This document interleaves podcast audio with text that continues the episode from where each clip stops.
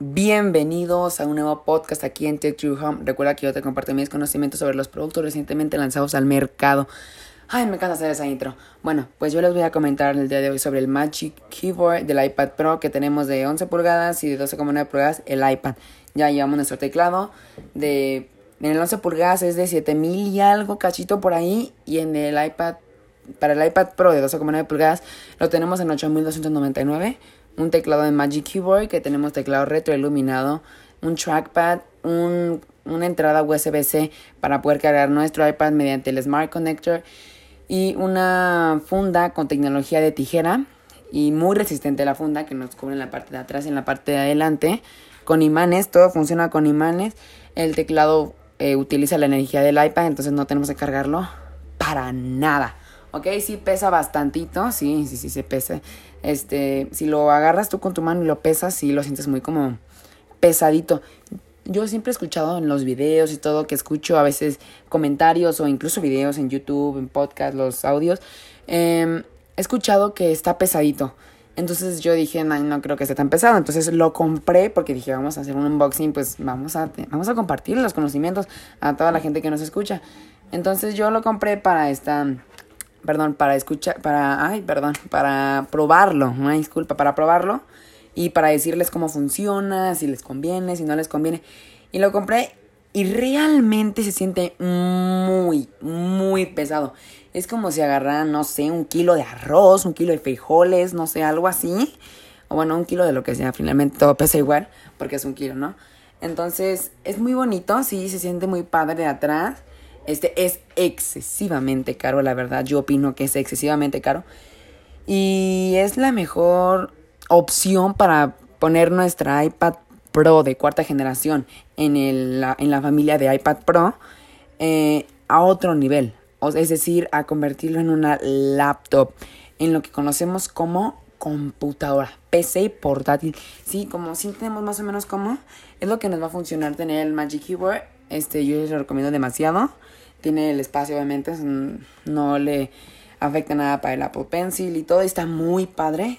Nada más que al juntarlo también con el iPad se siente aún más pesado de lo que ya es. Entonces ya se literalmente se sentiría como el peso de una laptop. Claro que sí, con la calidad de Apple. Eso es algo que la gente no marca, que simplemente dice que es muy caro. Y sí es muy caro, pero tiene la calidad que una laptop no tiene. No es lo mismo comprar una laptop cualquiera que tener un iPad con el Magic Keyboard, que aunque cueste unas 30 veces más, pero es una calidad muy buena, la verdad. Y es que lo vale, lo vale también. Si tú piensas que no es, no es lo que más vas a usar y no vas a sacar el máximo potencial, no te conviene. No te conviene, la verdad, porque tienes que agarrarla, usarla, comprarla, este, con el fin de usarla todo el tiempo al máximo potencial, incluso usarla como si fuera tu teléfono, tu teléfono, sí, tu dispositivo móvil que llevas a todos lados, aunque es un poquito pesado y nuestro teléfono a comparación, si tienes iPhone, normalmente los iPhones no son tan pesados, si así tienes un iPhone 5 o algo, pues son menos pesados, porque son más pequeños, si tienes otro teléfono que ya es de pantalla más grande, o por atrás es muy grueso, o también por tu funda, ningún teléfono se le va a acercar al peso del iPad Pro, pero sí, el Magic Keyboard yo se lo recomiendo demasiado. Eh, las teclas son muy, buenas. Al momento de tocarlas se siente como si fuera, no, no igual que una MacBook Air, MacBook Pro, no, no, no. Se siente muy padre, la verdad que se siente muy bien, mejor, como se siente como la sensación, no específicamente como una MacBook Air, pero como un poquito más como de gomita, pero no gomita, sigue siendo el mismo material, pero un poquito más gomitos, así casi nada que se siente, pero con el teclado retroiluminado que tenemos, oh, por favor, lo estamos convirtiendo en una MacBook Air. Pero como ya les, ya les comenté, eh, va como hacia otro giro, hacia otro lado. Si la MacBook Air va para la izquierda, el teléfono va, el, perdón, el iPad Pro, sí, los teléfonos van a la derecha o el iPad Pro va para el medio. Porque como les dije, Apple no se va a poner un producto que a ellos les haga competencia. No van a sacar un iPad Pro para hacer la competencia a la MacBook Air, porque hoy definitivamente al vender una MacBook Air ellos ganan más dinero que al vender un iPad Pro y eso queda clarísimo, ¿ok? Y a ellos les conviene más una MacBook Air, pero esas exactamente, que cuando una gente ya compra una laptop en sí, ya no compra nada más. Incluso hay gente que tiene su iPad, su laptop y su teléfono, entonces ese probablemente sea otro negocio, pero bueno. El Magic Keyboard este es muy padre y pues yo yo les quisiera decir que si lo vas a usar al potencial que lo usaría un profesional, cómpralo, cómpralo porque lo vale, lo vale.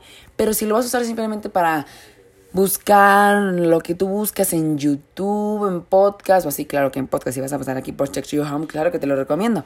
Pero si lo vas a hacer para YouTube o, otras cosas que no necesariamente lo no ocupes gastar 8299 para el, el de 12,9 pulgadas del iPad Pro o el de 11 pulgadas. Oh, perdón, perdón, perdón, también cabe resaltar que el Magic Keyboard también le queda al iPad Pro de tercera generación de la familia Pro o como Apple dice que es el iPad Pro de, primera generación. No sé por qué este iPad le dicen segunda generación, cuando en realidad es la cuarta generación del iPad Pro. Pero pues Apple tiene sus razones, ¿no? Eh, yo simplemente les digo que el Magic Keyboard la vale. Ya, este, si ustedes ya quieren comprar el iPad Pro de 2018, que viene siendo la de primera generación de iPad Pro, como lo dice Apple, o más bien la de tercera generación de la familia iPad Pro, eh, que viene siendo la de 2018, que también tenemos en 11 pulgadas y 12,9 pulgadas, te funciona. Si quieres el de, el de 2020 de 11 pulgadas o de 12,9 pulgadas, te funciona.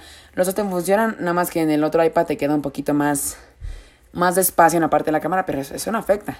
no importa que sobre, lo importante es que no falte, ¿sí? Porque si falta ya, ya se mueve mucho y la estabilidad se vuelve en inestabilidad, entonces eh, si quieren comprarlo ya, es decisión qué iPad comprar, qué tamaño comprar. Eso sí, jamás por querer ahorrarse un dinero. Si ustedes tienen el de 12,9 pulgadas, jamás se compren el de 11 porque no les funciona. En serio, no, no se dejen engañar porque, o sea, no engañar, pero que digan, bueno, pues el de 7000, 7200 o algo así por ahí. Y ya pues en dólares cambia, ¿no? Pero pues como aquí Check Your Home, ahorita estamos hablando en español, pues vamos a, tratarlo en mexicano, en, pesos. Porque cuando estamos viendo videos, audios o algo en, en, Estados Unidos, siempre nos lo dicen en dólares, nunca nos lo dicen en pesos. Entonces el día de hoy vamos a escucharlo todo en pesos, por favor. Entonces quédense aquí escuchando, ¿ok?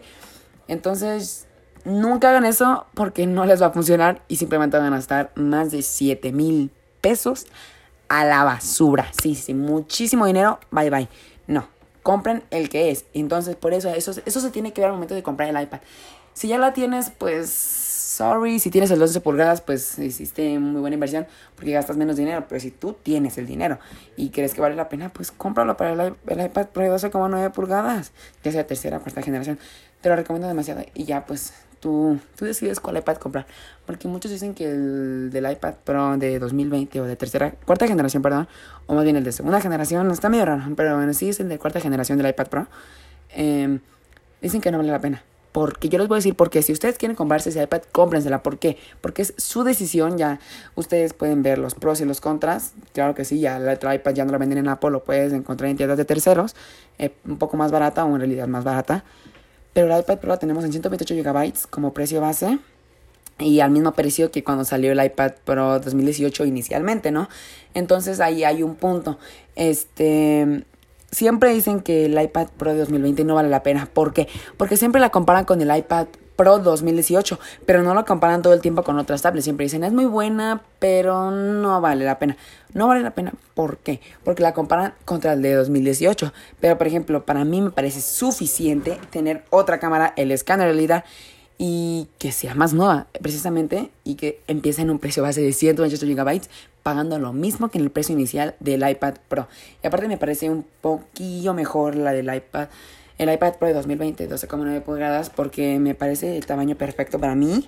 Y, el, y no sé, como de atrás me parece muy bonito el material, no brilloso como mate, pero se, ve muy padre, muy cool. cabe recalcar que solamente la he visto de otras personas, en, en videos, en fotos. Eh, sí la he visto en físico, pero no en mis manos que diga es mía porque porque digamos más o menos hace un mes yo la pedí en el Apple Store de en la tienda de en línea de Apple y sí ya pasó un mes y todavía no me llega me dice que llega en una semana menos de una semana en menos de una semana se me llega porque el Apple Pencil ya me llegó, Magic Keyboard ya me llegó, pero el iPad todavía no llega. Sigue allá en China, por favor. UPS, dense prisa que tengo ganas de tener aquí mi iPad para contarles cómo funciona y mis primeras impresiones al tener el iPad Pro. Entonces, se los recomiendo muchísimo si tienen el dinero y si les vale la pena. Y si no tienen el dinero, pero lo quieren y les vale la pena, cómprenlo. En serio, que lo vale. que no tenga el dinero no me refiero, o sea, que no tenga nada, o sea, no me refiero a que no tengas el dinero así como que, oh, me sobra, soy millonario, no importa. Se los recomiendo al mil, ¿ok? Entonces, esto fue la reseña o más bien el sí o no comprar el Magic Keyboard. Vámonos.